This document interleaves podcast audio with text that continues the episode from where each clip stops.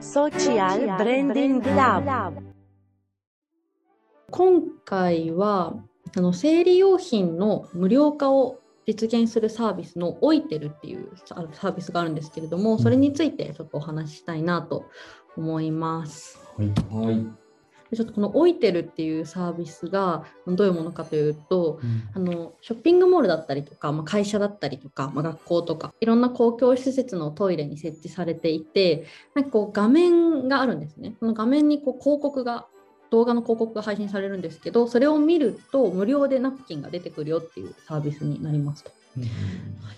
で今あの実際にこうに2021年夏頃のリリースを目指していろんなところでこう実証テストみたいなものも行われているっていうような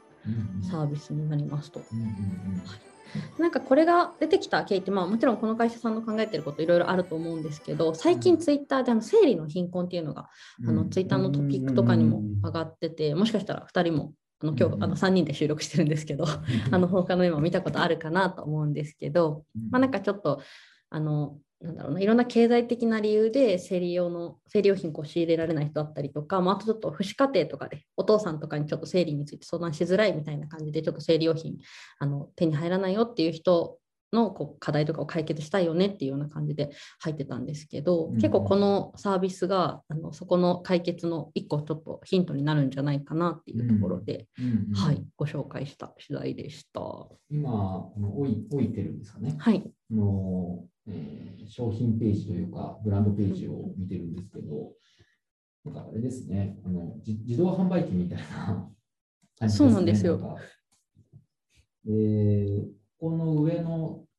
え映像のところが動画広告が流れるって感じなんですかね。そうですね、そこで、まあ、ちょっと今どんな会社の広告が流れるかっていうのはちょっとわからないんですけど、まあ、そこで、うんあのまあ、アプリとちょっと連携してあの動画の広告が見れるようになってそれをこうあの見終えるとあの下の入り口のところからあのナプキンが出てくるよっていうものになってますと。うん。うん、なんかすごい画期的ですね。うん。そうなんですよ。なんかあのお二人はねちょっと男性なのでもしかしたら見たことないかもしれないんですけど、うん。生理結構ディズニーランドとかテーマパークとかのトイレってあの普通に手洗う横になんかナプキン100円で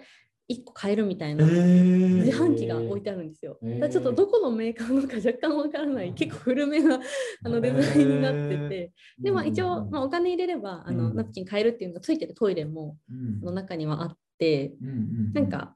ただそこへもちろんちょっとお金入れなきゃいけないっていうところでなんかこのサービスとしてはこうトイレットペーパーとかと同じように、まあ、あの広告は見ますけどあの同じような感じで無料でもらえるといいよねっていう考え方のものできてるっていうところで。うん。これはあれなんですかね、あの公共施設に基本的には設置していくっていう。そうですね、なんかあえのーショッピングモールだったりとか、はい。まあ、あのはい会社とか、あとはまあ普通に学校だったりっていうところで、なんかあの実証テストはあのララポートさんでやってたみたいで、へ結構なんかあのツイッターの方で見ると結構割とポジティブに、あ、なんかこんなサービスあるんだだったりとか、まあ、ララポートでこれ見かけたけど画期的だわみたいな声も見かけたので、いいなっていう、はい、もう。なんか無料っていうのはいいなって思いつつ、その広告を見せられるみたいなことに対すうんうんるなんかネガとかって何ですかそんなことで早く出せよみたいな。何ですか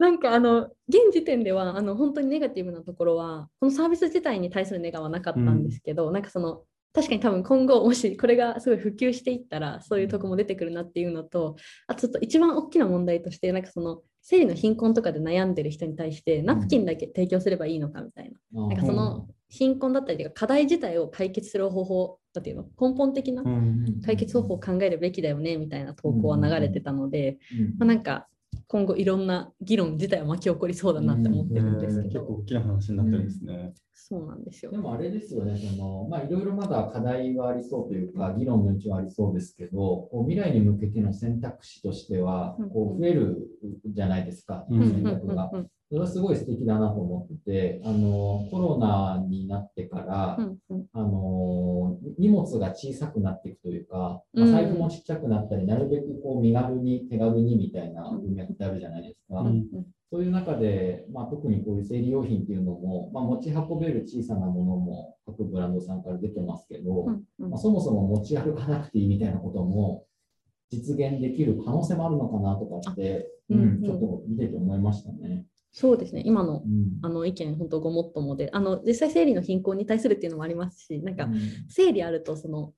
まあ、生理ある人は本当にナプキンとかタンポンとか替えの分持っていかなきゃいけなかったりして、うん。なんか身軽に動きたいっていう思い多分、まあ、私もですけど、持ってるっていうのは本当解決になりそうだなと思ってますね。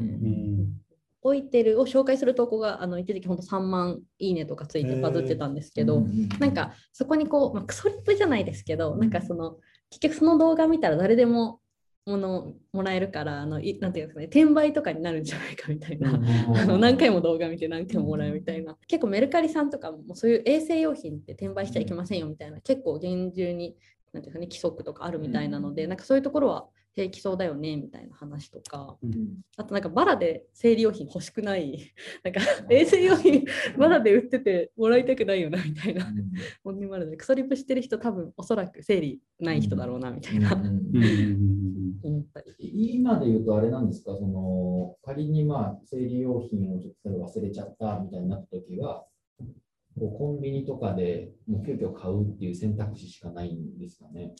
そうですね。結構本当に出先で1人だったらうん。コンビニで買いますし、うん。なんか会社とか学校とかだとうん。なんか友達とかにこっそりこう「え今日持ってきてない?」みたいなはい感じの会話とか、うんうんうん。まあ、なんかそういうのも仲良かったら全然できますし、うんいいですけどなんかちょっと言いづらいなみたいな感じだったりとか、ちょっとまあ男性が多い職場とかうんうんうんの場合だと結構トイレにあるだけで安心っていうのはあるのかなと。そうですね。それはすごい安心ですよね。うんまあ、なんかさっきその1個で売られてもというか、衛生用品が1個で単品でもみたいな話ありましたけど、逆になんかコンビニでこう、例えば何個セットの大きいものを買うのもみたいなそうなんですよね。のもありますもんね、状況によっては。いやうん、本当おっしゃる通りで、なんかあの、すごいちっちゃいバッグとかで出かけて、うん。コンビニで、でも、とはいえコンパクトなセットとかも売ってはいるんですけど、うん。とはいえ入んないよねみたいなところで、なんかあのどうしよう問題はある気がするので、そういうところにも役立ちそうな気はしますね。うんなんか個人的には今後どういう企業がここに広告出すのかみたいなのうがん、すごい気になる。なんかめちゃくちゃターゲットは絞れますよね。女性向け商材うん、だけに絞れて、多分視聴者もほぼうん女性が見てくれるって思うと結構なんかコストパフォーマンスの面はいいのかなと思いつつ、うんなんか確かに。生理で金儲けすんなよみたいな文脈とかもまた今度発生すんのかなみたいな。うん。なんか生理現象なのにみたいな。う、んそれを逆手にとって PR すんのかよみたいなこととか、うん。あんのかなみたいな。企業どこ出すんだろうってちょっと気になってます。うんうんうん、なんか個人的にはなんかその生理用品無償化みたいなところとかなんかそのまあ自治体とかあの結構品川区とか港区とかで生理用品無料配布みたいなニュースもあったんですけど、そういう文脈自体はポジティブに捉えられてるので、まあ、なんか生理用品の無償化に賛同する企業なんだみたいなうんその広告を出してることで、うん。なんかそういう捉えられ方はあるのかなと思いつつ確かに悪にゃんのねうん。あの話してる通りなんか広告っていうところにうん。一定数嫌う人はいるのかなっていう。そうですよね。実際無料でやっちゃってるところがいっぱいあるじゃないですか、別に。うん。広告見なくてももらえる機会も増えてきてる中で、うん。広告見るっていうことが、広告嫌いがちょっと多いうんうん世の中の、なんかちょっとなんかどうなんだろうみたいな、そこの懸念がめちゃくちゃあって。うん確かに最近居酒屋とかにもトイレとかに個室に生理品置かれてたりうん。プロモーションもあったりしうんうんうんてただ一個ちょっとこのサービスのいいところはなんかあの生用品居酒屋とかに置いてあるのってきっとむき出しでうん。置いてあるので、うんなんかちょっと若干衛生面気になるみたいなのはありつつ、うんうんなんか一個一個こうこのサービスだと出てくるので、そういう意味での心配とかは解消されるのかなっていう。んんんうん。なんかあれですよね、多分もうあのマネタイズモデルはいろいろ議論した上で、今のこの広告枠っていう考えになってると思うんですけど、例えばサブスクとかもありそうですよね、うん。うん取り組み方として。うんうんうんで特にさっきのその、えっと、生理の貧困をなくすだったり、あとはこう、なんですかね、すべての人にこう健康をとか福祉をとか、えージェンダー平等とかっていうのって SDGs の項目にも入ってたりする中で、あのちょっと記憶が曖昧なんですけど、確か、えっと、2020年とかにこうススコットランドかニュージーランドか、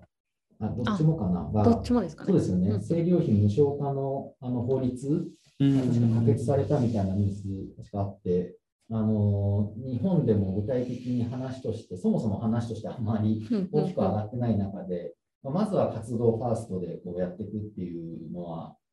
僕的にはすごくいいなとは思いました、うんそういう点で。まあ確かにその広告